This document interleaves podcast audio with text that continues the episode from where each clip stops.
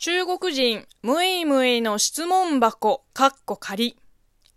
こんばんは、職業中国人のむいむいです。この番組は中国生まれ、中国育ちの私、むいむいがムイスナーのあなたの質問に答えていく Q&A 形式のラジオでございます。そろそろまた、あの、語学に関連するお話をします。ラジオムイム OL ミトパスナさんからいただいたお便りです。むいむいさん、こんにちは。いつも楽しく拝聴しています。声や話し方が聞いていて落ち着きます。ありがとうございます。さて、私はある英単語とその和訳をうまく結びつけられません。それは、ヒポポタマスイコールカバです。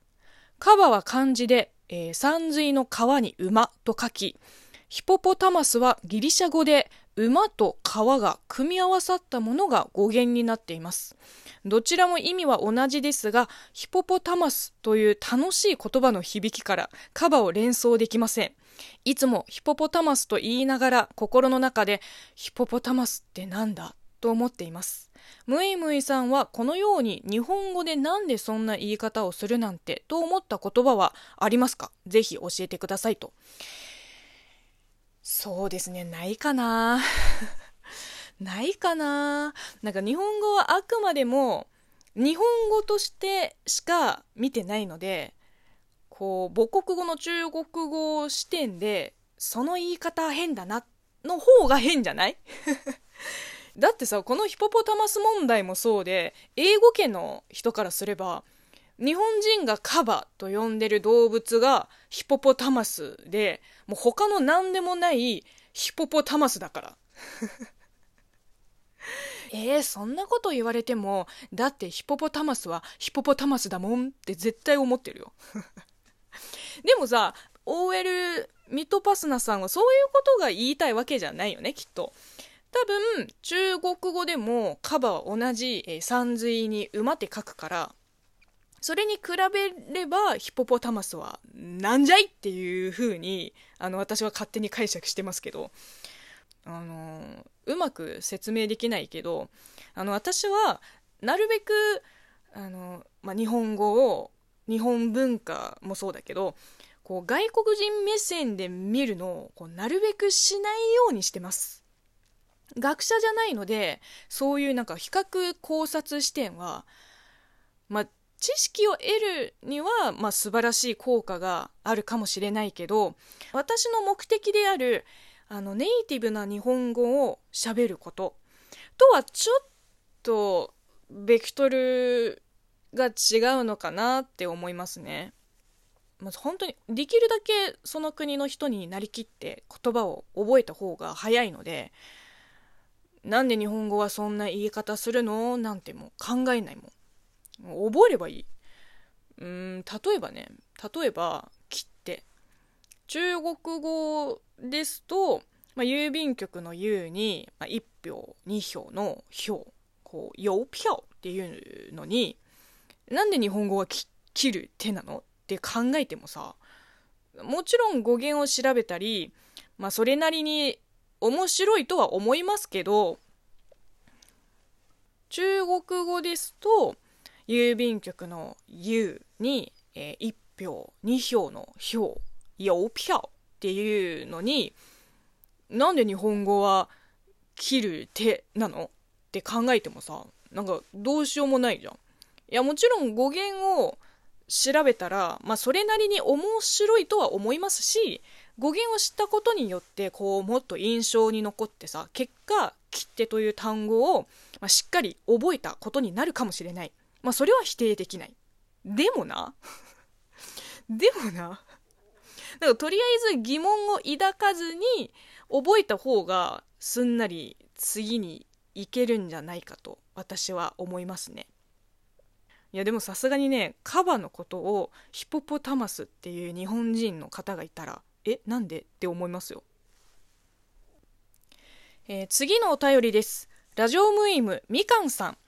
こんにちは。いつも楽しく聞いています。中国語学習中のママムイスナーです。嬉しい。先日の放送でムイムイさんが苦手ということは絶対言わない暗示にもなってしまうので、と話されていて、本当だわ、そうだわ、と自分の今までのネガティブ感を改めて反省しました。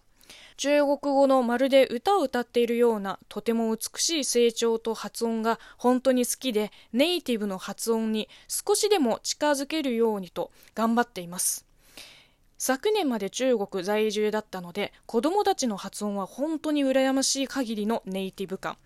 片や私は悲しいかな。日々中国語ラジオを聞いたり音読したりしていても子供たちには日本人の大人の中ではなかなかだよという慰めを言われる始末です。そのため、やっぱりお母さんの発音どんなに頑張ってもとか、ヒアリングはそれなりなのになぜ成長がダメなんだろうとか話してばかりでした。なんともネガティブですよね。先日の放送でムイスナーさんへ話されているムイムイさんの話を聞いて、今後苦手とかダメとかネガティブ発言はしないと決めました。大好きな中国語少しでもネイティブに近づけるようにムイムイさんおすすめの音読します。追伸私も iPhone 設定中国語にしています。でもついついわからなくなってしまったら日本語に設定し直してしまいます。苦笑いと。まあ、こちらこそちょっとでもムイスナーの皆さんのお役に立てる話ができればと日々頑張っておりますよ。あのー、なんか私たちみたいに大人になってから外国語を学習し始めたゼイがネイティブを目指すならもうこれ本当に難しいから。みかんさんのお子さんみたく幼少期にこう海外で育ったアドバンテージがない限りもうネイティブは本当に至難の技です。もう泣きたいわ。自分の努力に涙をする。だけど不可能ではない、まあ、まず最低限10年は必要だと覚悟を決めるといいです。まあ、この時点でね、気が遠くなりそうなムイスナーもいると思うけど、10年もかけていれば、絶対、もう絶対成果は出るし、もう一瞬ですよ。そんでまた次の目標に向かって自分の課題に取り組む。楽しくない？私はめっちゃ楽しいけど。まあ、高みを目指して自分を追い込むスタイルがまあ、合わない方も絶対いると思います。そういう方は、えーと、私のやり方ではなく、まあ、もっと自分に合った勉強法で自分のペースで少しずつやるといいです。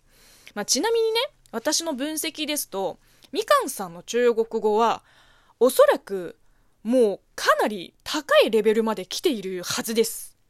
じゃないと、いきなりネイティブの発音に近づけたいなんて言い出せないもん。単にお子さんが優秀すぎてみかんさんが霞んじゃう説ありますね。しかもさ自己分析もしっかりされててあの成長がまだ完璧じゃない。成長は確かに難しい。あの自己分析がでできてるかどうかでだいぶ変わってきます。例えば成長に悩んでいるのなら、まあ、成長の特訓をすればいいじゃない？でも自分に足りないものをこう分かっていないとむやみに頑張っても能率は上がらないかもね。ななんか就活講座か？これ。まあ、とにかく、えー、モチベーション自分に合った勉強法努力。この3つがあれば絶対うまくなります。はい。お互い頑張りましょう。では最後に応援ギフトを送ってくれたムイスナーの方に感謝の気持ちを伝えて終わりたいと思います、えー、中国で将棋を普及したいさんより美味しい棒 DJ デッスンさんより元気の玉と美味しい棒秋谷光さんよりコーヒー微糖と美味しい棒を頂戴しております。本当にありがとうございます。えー、このトーク画面の下にあるギフトを送るを使ってギフト付きのお便りを送ることもできます。そして番組オリジナルステッカーも、えー、まだ少しではありますが、えー、まだございますので、興味のある方は335回目の配信で応募方法をご確認ください。番組のフォローやハート、笑顔、ネギの連打もよろしくお願いします。ではまた明日お会いしましょう。おやすみ。